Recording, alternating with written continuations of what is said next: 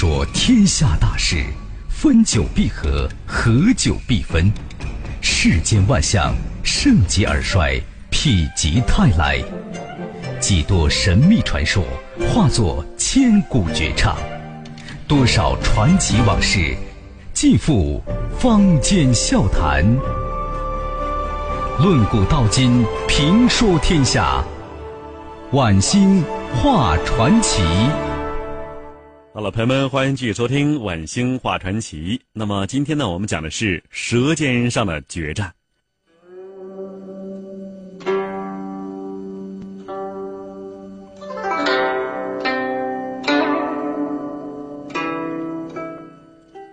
我们讲到啊，大明的食神之战已经拉开帷幕了。游坚呢，这时候啊，两把东西都是宝物，一柄是焦尾琴，一把是鱼肠剑。这鱼肠剑呢，大大有名啊，专诸刺王僚的时候用这个。但是啊，这做菜啊，拿这两样东西有什么用呢？众人正在惊叹之时，忽然是一道剑光闪过。游间已经挥起鱼肠剑，猛的一下子斩在焦尾琴上。这果然是削铁如泥的宝剑呐！那梧桐木被鱼肠剑划开了，如划豆腐一般，没有一点声响，能听到的只有弦断的声音。众人是一声惊呼，木刀客更是喝道：“你真是暴殄天物啊！”游坚不答话。自顾自地说：“果然是好剑。据说鱼肠剑只能引人血，用来劈柴，太可惜了，而且会伤了神兵剑气。可说归说呀，做归做，尤坚又挥起宝剑，将焦伟琴砍成数十块。看得出啊，这尤坚剑法不凡，被劈开的数十块木头啊，长短大小几乎是一样的。”尤坚砍完焦伟琴，然后瞟了一眼窗户，低声说了一句：“应该到了吧。”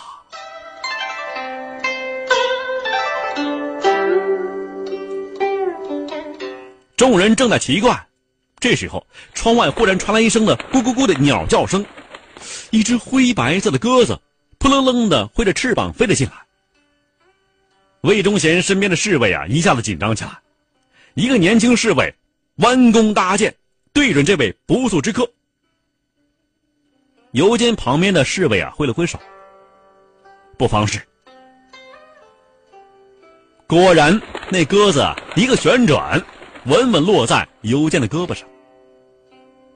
游坚托着鸽子，轻轻抚摸着羽毛。这只鸽子名叫七星鸽，因为翅膀上面长着七个褐色斑点而得名。它原本是江南富商贾世道所养，江南一带百姓很奇怪，贾世道年纪轻轻，原本靠经营一家小药店勉强糊口。然而不知何故一夜暴富。我和贾家人下人呐混得很熟，才打听出一点门道。据说，贾世道有一次去齐云山采药，一不小心失足跌下深渊，他昏迷了一天一夜。醒来之后，发现身边有这只七星鸽在咕咕叫着。贾世道吞服草药，很快恢复元气，然后他跟着七星鸽攀悬崖、爬峡谷，走出深山。这一路上，七星哥带贾师道尝遍了各种奇珍异果。最神奇的是，七星哥飞到一处古松之下，不停的鸣叫。还用爪子刨地。贾世道渐渐看明白了，他用药铲子挖开浮土，只见一个黄铜箱子，打开一看，里面是满满的一箱珍珠玛瑙。那珍珠啊，个个都和鹌鹑蛋一般大小。贾师道因此成为江南富商，这只七星鸽也成为他的心爱之物。木刀客就问道啊。难道你胳膊上这鸽子，就是贾师道发现宝藏的七星鸽吗？尤坚点点头，没错儿。贾师道暴富之后，吃喝玩乐样样追求极致，他买焦尾琴没有买到，又三番五次央求我为他做一道菜，于是我提出用这只七星歌来交换。七星歌虽然宝贵，但是他为了满足杜甫之中馋虫，也只好是忍痛割爱了。众人听了焦尾琴、鱼肠剑、七星歌这三件宝贝的故事，不由得是一阵惋惜啊！随即又更加好奇起来。这游间到底是何方神圣？他的厨艺到底如何神奇呢？看古今中外，说喜怒哀乐，讲悲欢离合，道世间百态，晚星。画传奇。就在众人好奇怀疑之际，尤坚呢继续说道：“这只七星鸽，在齐云山深处长大，常年以榛果为食，不仅奇巧通灵，肉质也是极其鲜美绝伦。你们各位真是有口福啊！”木刀客顿时脸色一变，他惊问道：“你？”你不是想杀了这只七星鸽做菜吧？他话音未落，只见尤坚左手捏住七星哥，右手挥起鱼肠剑，手起剑落，七星哥已经被割开喉咙，鱼肠剑上滴血未见，哥的颈部血如泉涌，剑道几尺开外。众人呐，又一次惊呆了，脸上除了惋惜，还带着无比的震撼。尤坚一边捏着拼命挣扎的七星哥放血，一边低声喊道：“快取热水来！”这时候，尤坚拿起几块木头，那可是被砍了的焦尾琴呐，放在铜镜之上，码成宝塔形状，然后他掏出火折子，点燃之后扔在木块上。很快，这火苗子噼里啪啦的窜了起来。尤坚又将洗好的鸽子。穿在鱼肠剑上，放在火上烤了起来。烧烤啊！众人眼睁睁的看着尤坚以焦尾琴为柴火，鱼肠剑为劈柴刀，用这个来烹制传闻之中采天地之灵气的七星歌，都不知是惊骇了还是惋惜好。本来啊，这干得风生水起的闵为富。这时候，在气势上已经落了下风了，但是他口中仍然是不愿意承认输啊！哼，什么花拳绣腿、故作高深，烧菜最重要的是实实在在用料，靠扎扎实实的手艺，搞这些云里雾里的名堂有什么用？尤坚没有答话，只见他绷着身子，一手握着鱼肠剑，不停翻动。一手拿着自带的小瓷瓶，轮番往鸽子上喷洒调料和油脂，那情景啊，就像是为浴盆之中情人抛洒花瓣一样。这时候的尤坚，像是进入癫狂状态，两只眼睛死死盯住手中鸽子和不停跳跃的火苗，双腿微微颤动，没一会儿。他早已是大汗淋漓，浸湿了身上的长袍。这一刻，米为富也来劲儿了，他使出浑身解数，想要将油煎的风头盖下去。这个时候啊，米为富已经在调薄芡了，那芡的名称叫做锦针玉脂。光这一点芡粉，就得用到七七四十九种辅料。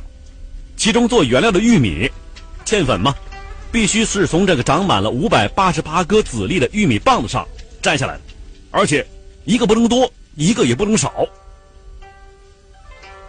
不难看出啊，闵为父已经把这压箱底的本领拿出来了。这闵为父啊，是个大胖子，出的汗更多，好在徒弟也很多呀。他一出汗，马上有两个人一左一右的替他擦汗，而尤坚呢？一个帮手也没有啊！连添柴这事儿也得自己来做。只见他脚尖一拨，地上无土木，便挑起来，稳稳的落在火堆之中。从这个小小动作来看呢，就得知他的武功底子了得。看起来尤坚不仅是擅长烧菜，轻骑剑术也是不在话下呀。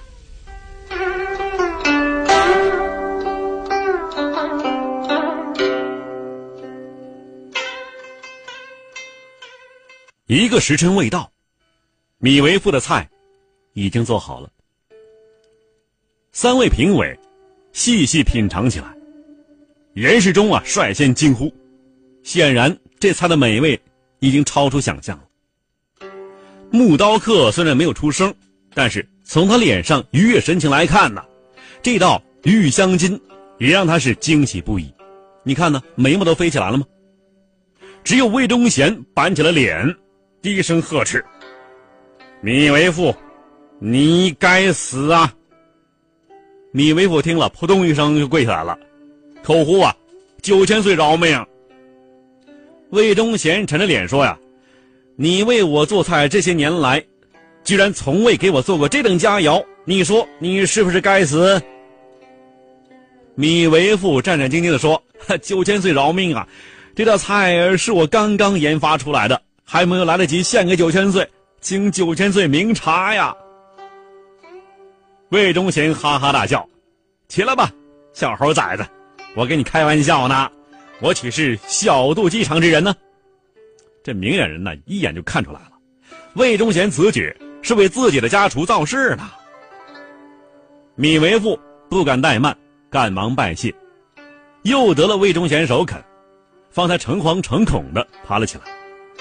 而这当口，油煎的烤鸽子也完工了。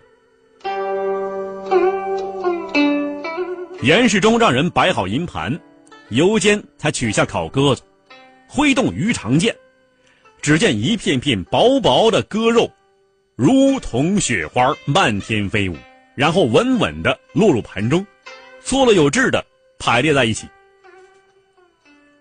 三个评判人漱口之后，烤鸽子便端在面前，他们一一夹起鸽肉，小心翼翼的放入口中，慢慢的品味起来。过了许久，三个评判人都是面色凝重，没有一个人说话，也没有一个人发出一点声音。米为父见状啊，乐开了花啊，他得意呀。因为无论是谁，你吃的好吃的东西，你表情肯定不会像现在这么严肃吧？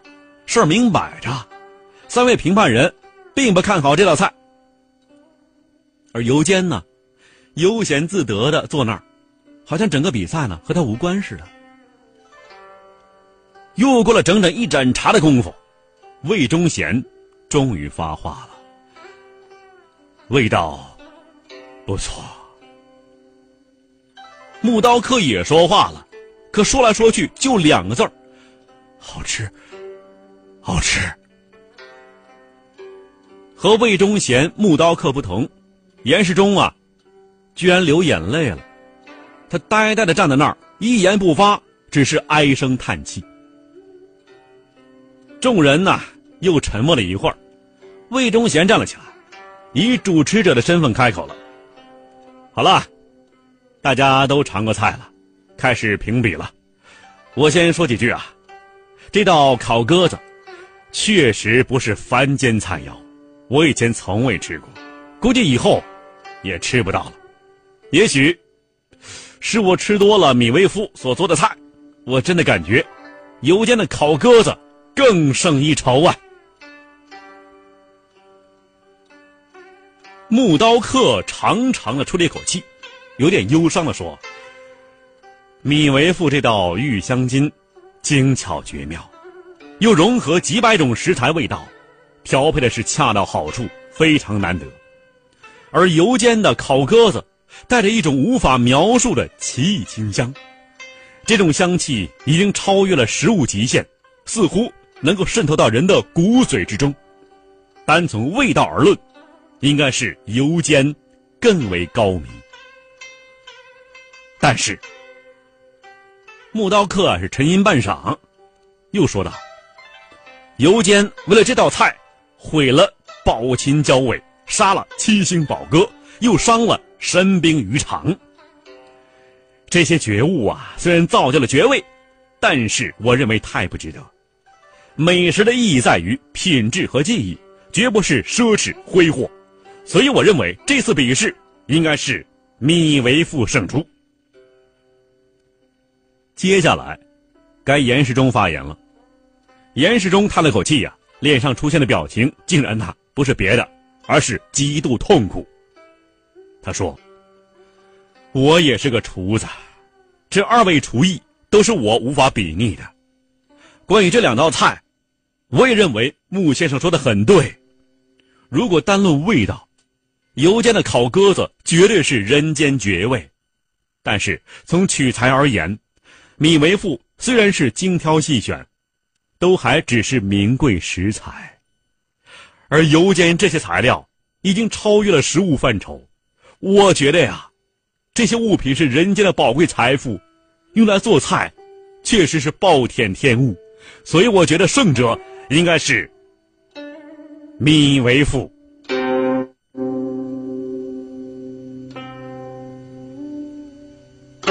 如此一来，二比一，米为父获得了厨艺大赛胜利。他终于露出笑容，故作谦虚的说：“呀。”啊，幸蒙各位错爱，我实在承受不起啊！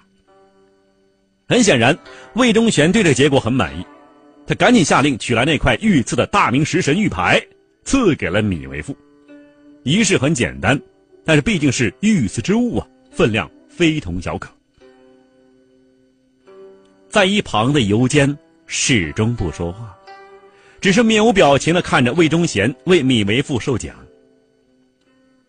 说话间，尤坚拾起地上的一面铜镜子，他挥起鱼肠剑，狠狠的朝铜镜上砍去。只听得清脆一声响，铜镜未破，只砍出一个小缺口，但是那柄鱼肠剑竟断折成了两截儿。尤坚说道：“各位，想必看出来了，这确实是把利刃，但是绝不是鱼肠剑。”否则不会连铜镜也砍不破。同时，我告诉各位，那张琴也不是交尾，而是一张普通的七弦琴，只是琴尾被我用火烤了一下。至于那鸽子，更不是贾师道养的七星鸽，而是我养的一只家鸽，否则它不会乖乖的飞到我身上。这鸽子要烤出人间绝味，要将火候、调料、食材把握的恰到好处。烧烤佐料是我独家秘制的，鸽子是我用中药材和谷物精心饲养的，烤制方法更是我多年厨艺之大成。烹调奥秘不在于选用名贵食材，而是利用食材的属性，发掘出最适合的烹饪方法。另外，还需要掌握烧烤的分寸，期间瞬息万变，一点马虎不得。米为父听了这话呀，忍不住点头称是。真正的厨子，对于烹饪技巧都是认同的。各位，我虽然没有用焦尾琴、鱼肠剑和七星哥做菜，但是这几件物事都落到我的手里。我前面所说的话，并无半点虚假。尤坚对木刀客说：“那三个人虽然是爱惜宝贝。”但却沉迷于美食，简直已经到了疯狂地步。莫说我要这三样宝贝，就是要他们全部家产，他照样会给我。所以玩物丧志，这道理流传千古。玩物有害，尤其是拥有权势之人，不仅仅害自己，也会害别人。魏忠贤呐，听不下去了，猛地站了起来，压下去，给我打入天牢。而那位神秘的木刀客，在侍卫的护卫之下，回到了宫中。其实啊，这位木刀客不是什么隐士，而是当朝皇帝那个明熹宗朱由校。回到宫中啊，皇帝问那个侍卫头领：“武帝呀，今天玩的开心吗？”原来呀，这个侍卫头领也是乔装的，他其实是朱由校的弟弟朱由检。陛下，您有没有觉得，那个游监早已经知道我们身份了，所以最后似乎他的话有所指啊？这明熹宗听了一愣啊，是吗？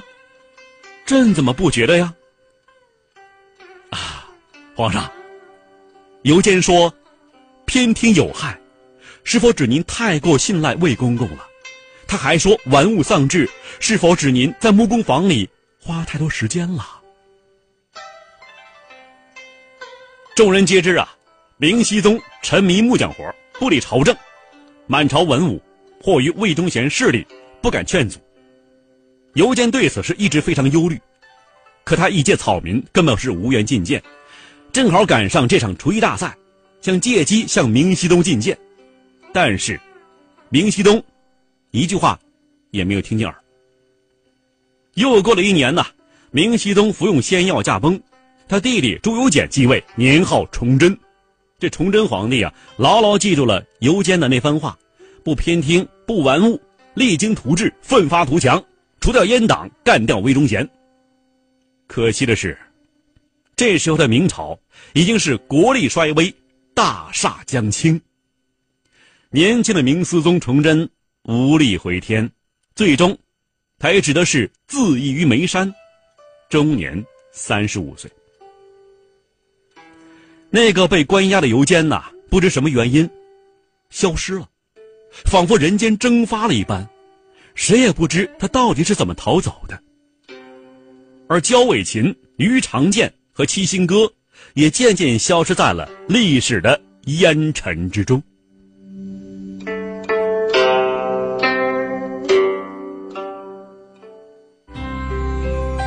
看古今中外，说喜怒哀乐，讲悲欢离合，道世间百态。晚星画传奇。听众朋友，四川新闻频率 FM 一零六点一，在子夜零点到零点三十分为您送出的晚星画传奇，今天就播送到这里，感谢收听，明天我们再会。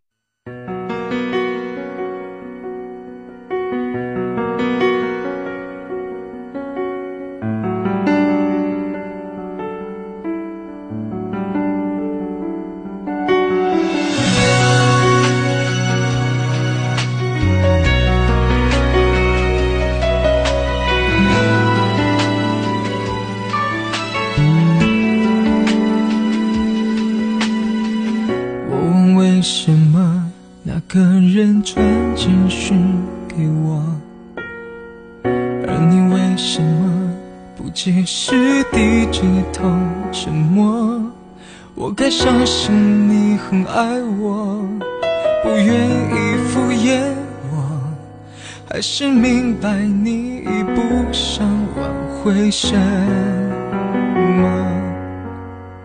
想问为什么我不再是你的快乐？可是为什么？却苦笑说我都懂了，自尊常常将人拖着，把爱都走曲折，假装了解是怕真相太。无话不说，我怀念的是一起做梦，我怀念的是争吵以后还是想要爱你的冲动。我记得那年生日。也记得那一首歌，记得那片星空，最紧的右手，最暖的胸口，谁忘了？我怀念的是无言感动，我怀念的是绝对炽热，我怀念的是你很激动求我原谅，好的我都痛，我记得你在背后，我记得我。颤抖着，记得感觉汹涌，最美的烟火最长的相拥谁爱得太自由？谁过头太远了？谁要